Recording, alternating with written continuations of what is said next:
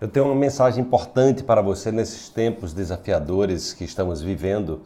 É muito importante o autocuidado, é muito importante o autocentramento, é muito importante que você esteja atento ao que você esteja pensando e o que você está sentindo. É? é muito importante você estar conectado com sua parte sábia. É muito claro que nesses momentos o nosso cérebro sobrevivente ele é ativado em função de inúmeras notícias, muitas notícias ruins, e é muito importante que você também tenha cuidado e atenção com essa enxurrada de notícias, sobretudo aquelas notícias que muitas vezes são notícias falsas.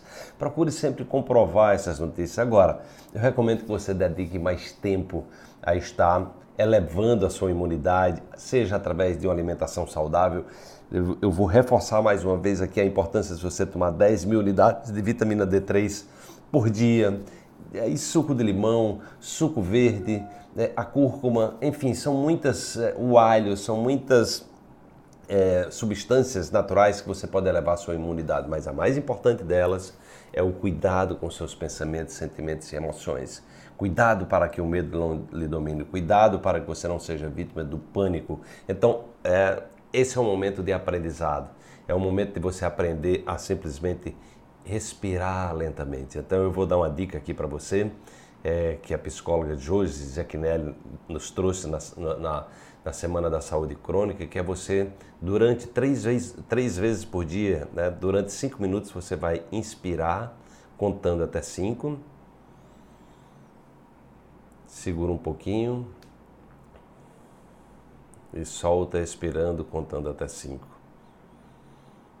Então, esse movimento de inspiração e expiração vai te dar uma tranquilidade. Se você quiser aumentar o tempo de expiração, vai trazer mais relaxamento ainda. O relaxamento será mais rápido, que é comandado pelo sistema nervoso parasimpático. Então, faz isso logo que acorda, faz isso durante a tarde, faz isso durante a noite e certamente, né? E certamente é, essa prática da respiração é uma forma de você meditar, é uma forma de você estar presente, é uma forma de você não estar investindo sua energia no passado, em preocupações, ou querendo antecipar o futuro de maneira ansiosa e preocupada também. Então vamos nos cuidar, vamos elevar essa vibração. Os desafios nos oferecem sempre grandes oportunidades e grandes aprendizados. Vamos tirar todo o proveito de tudo isso. Vamos nos juntar fortes né? Unidos sempre seremos mais fortes. Um grande abraço e até a próxima semana.